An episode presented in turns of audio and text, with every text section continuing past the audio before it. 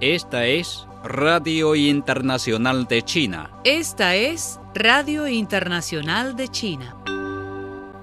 El presidente chino Xi Jinping dijo el jueves que, bajo las nuevas circunstancias, está listo para trabajar con el presidente cubano Miguel Díaz Canel con el fin de fortalecer la guía de la dirección del desarrollo de las relaciones entre China y Cuba. Xi dijo que él cree que bajo la dirección del nuevo Comité Central del Partido Comunista de Cuba, encabezado por Díaz Canel, el partido y el gobierno cubano guiarán al pueblo cubano para seguir adelante en unidad y dirigirán a causa del socialismo con características cubanas hacia nuevos logros. China y Cuba son buenos amigos, camaradas y hermanos, vinculados estrechamente por sus ideales y convicciones comunes, dijo Xi. China mantendrá una estrecha comunicación y coordinación con Cuba en importantes asuntos internacionales y regionales y salvaguardarán con firmeza la paz, la equidad, la justicia mundiales, dijo Xi.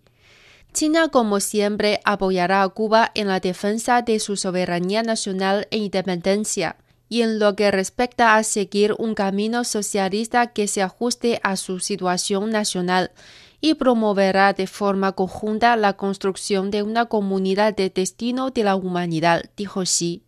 Por su parte, Díaz Canel dijo que aprecia el apoyo firme y de largo plazo de China para la causa justa de Cuba, incluyendo su asistencia oportuna para la lucha de Cuba contra la epidemia de COVID-19. El presidente chino Xi Jinping sostuvo el jueves una conversación telefónica con el secretario general de la Organización de las Naciones Unidas ONU, Antonio Guterres. El mundo necesita un auténtico multilateralismo, dijo Xi, quien añadió que todos los países deben actuar de conformidad con los propósitos y principios de la Carta de la ONU, abstenerse de buscar el unilateralismo y el hegemonismo, y no utilizar el multilateralismo como pretexto para formar pequeños círculos o fomentar la confrontación ideológica. China seguirá apoyando la labor de la ONU y la del secretario general Guterres y defendiendo el auténtico multilateralismo, dijo Xi.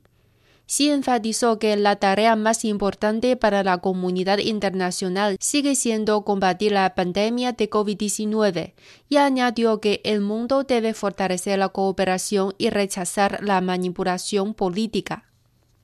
El presidente chino Xi Jinping mantuvo el mismo día una conversación telefónica con el presidente del Comité Olímpico Internacional COI, Thomas Bach. Xi dijo que China está lista para coordinarse con el COI y apoyar la celebración de los Juegos Olímpicos de Tokio, y agregó que China tiene la confianza en celebrar al tiempo y con éxito los Juegos Olímpicos y Paralímpicos de Invierno de Beijing 2022. El mismo día, el mandatario chino también habló por teléfono con sus homólogos de Sierra Leona y de la República Democrática del Congo por separado. China está dispuesta a continuar desarrollando colaboraciones en la lucha contra la pandemia y en otras áreas con los países miembros de la Alianza del Pacífico, así como con otras naciones de América Latina y el Caribe, cuando la COVID-19 siga azotando una gran parte del mundo. Así manifestó el viernes el portavoz del Ministerio de Relaciones Exteriores del país asiático, Wang Wenbin. Wang informó que el titular de la Cancillería china Wang Yi pronunció un discurso el pasado 30 de abril con motivo de la celebración del décimo aniversario de la Alianza del Pacífico por invitación de Colombia, país que asume la presidencia pro tempore de la organización. China ha mantenido buenas relaciones con los países miembros de la Alianza del Pacífico y se convirtió en país observador de la misma en 2013. La última audiencia del Congreso de Estados Unidos sobre la supuesta violencia contra los uigures y otros grupos étnicos en Xinjiang no tiene objetividad ni justicia y resulta una torpe farsa, comentó el viernes el portavoz del Ministerio chino de Relaciones Exteriores, Wang Wenbin.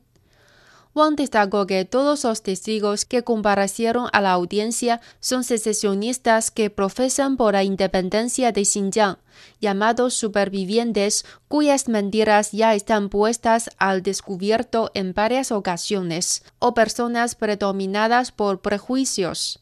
Los asuntos de la región autónoma uigur de Xinjiang no se tratan de cuestiones de etnias, religiones ni derechos humanos, sino combate al terrorismo y al separatismo, indicó el portavoz. China, como país que asume la presidencia pro tempore del Consejo de Seguridad de las Naciones Unidas en mayo, convocará el día 7 una videoconferencia de alto nivel con el tema de salvaguardar el multilateralismo y el sistema internacional con la ONU como el núcleo. Al respecto, el portavoz del Ministerio de Relaciones Exteriores del país asiático dijo que, a través del evento, Beijing está dispuesto a reafirmar junto a otros países su apoyo al multilateralismo para defender dicho sistema internacional. La celebración como lo programado de la primera exposición internacional de productos de consumo de China muestra la determinación y confianza del gigante asiático en promover una apertura de alto nivel hacia el exterior especialmente en el contexto del surgimiento del unilateralismo y el proteccionismo. Así afirmó el viernes el portavoz del Ministerio de Relaciones Exteriores de China, Wang Wenbin.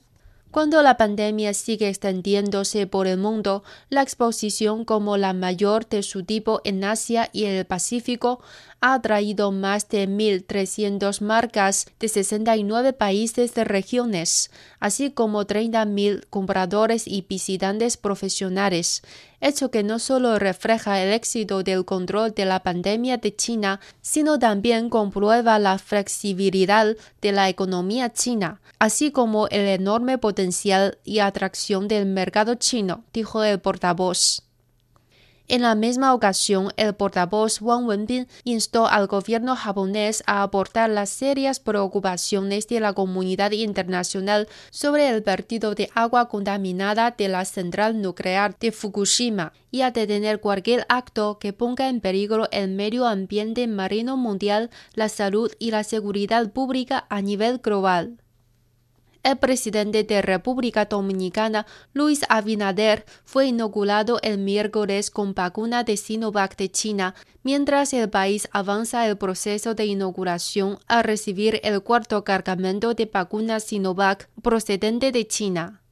Luis Abinader se aplicó su primera dosis de la vacuna anti-COVID Sinovac y exhortó al pueblo a inmunizarse, a fin de que el país pueda retornar a la normalidad. Entretanto, Raquel Peña, vicepresidenta y coordinadora del Gabinete de Salud, encabezó el mismo día el acto de recibimiento del antídoto en el Aeropuerto Internacional Las Américas, al este de la capital dominicana.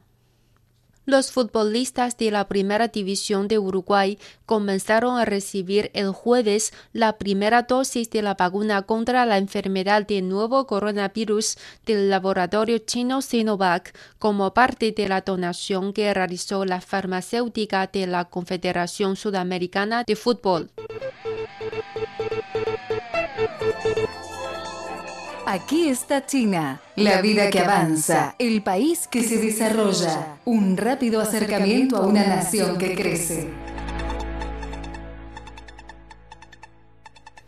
La primera exposición internacional de productos de consumo de China comenzó el jueves en Haikou, la capital de la provincia sureña china de Hainan programado del 7 al 10 de mayo, el evento ha traído a 648 compañías de ultramar y a 1.365 marcas de 69 países y regiones, así como a 857 empresas y 1.263 marcas chinas.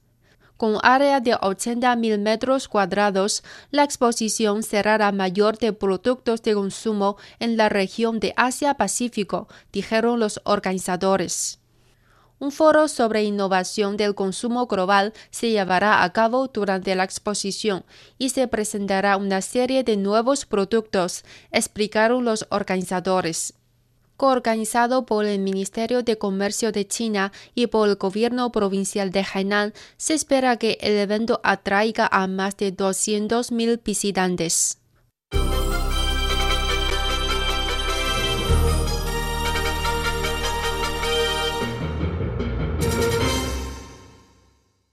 Hubo 230 millones de viajes turísticos nacionales en todo el país y los ingresos por turismo fueron de 113,23 mil millones de yuanes, un aumento del 119,7% y el 138,1% interanual respectivamente.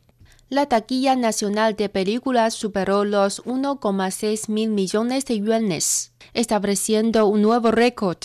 El paro de transacción de la red UnionPay alcanzó 1,5 billones de yuanes en los cuatro días previos a la festividad, un aumento interanual del 5,3%.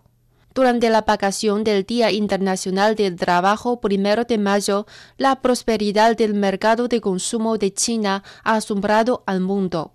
Bloomberg dijo en el informe que, ya se trate de boletos de avión nacionales o boletos para parques de atracciones, todos los boletos se agotaron rápidamente antes del primero de mayo.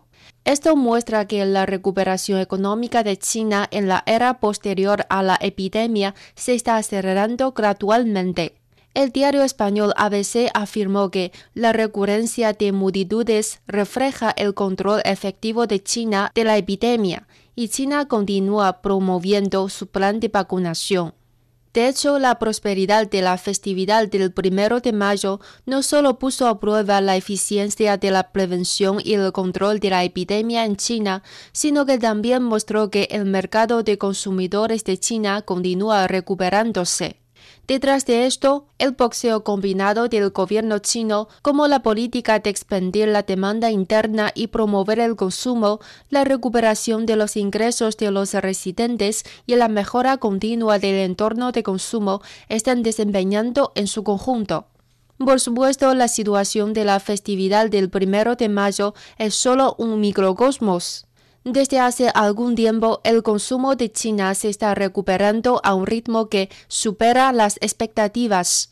No hace mucho, los datos económicos oficiales del primer trimestre de China mostraron que las ventas minoristas totales de bienes de consumo de China en marzo pasado aumentaron un 34,2% interanual, superando el pronóstico del 28% encuestado anteriormente por Reuters.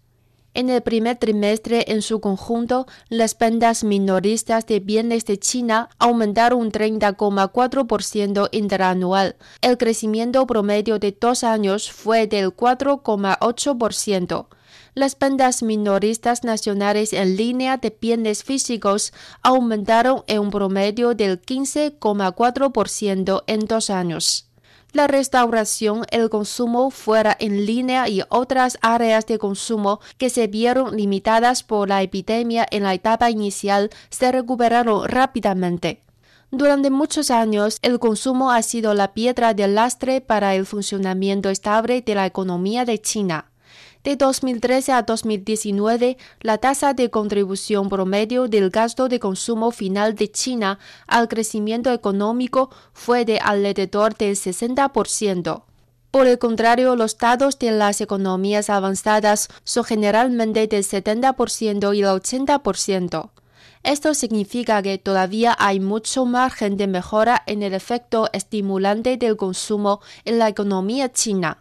Esto también está en consonancia con la necesidad de China de acelerar la construcción de un nuevo patrón de desarrollo en el que el gran ciclo nacional es el cuerpo principal y los ciclos dobles nacionales e internacionales se promueven mutuamente.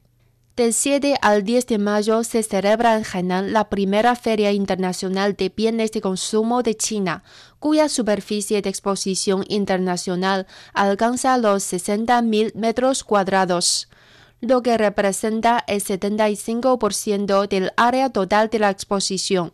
Desde la Feria de Cantón hasta la Exposición Internacional de Importaciones de China, la Feria Comercial Internacional de China y la Feria de Bienes de Consumo, el gobierno chino está cumpliendo su promesa de hacer el mercado chino un mercado mundial con acciones prácticas. Para las empresas extranjeras que están deseosas de salir del impacto de la epidemia, el mercado chino tiene una oportunidad indispensable. Lo que hay que hacer es encontrar la clave para abrir este enorme mercado del mundo.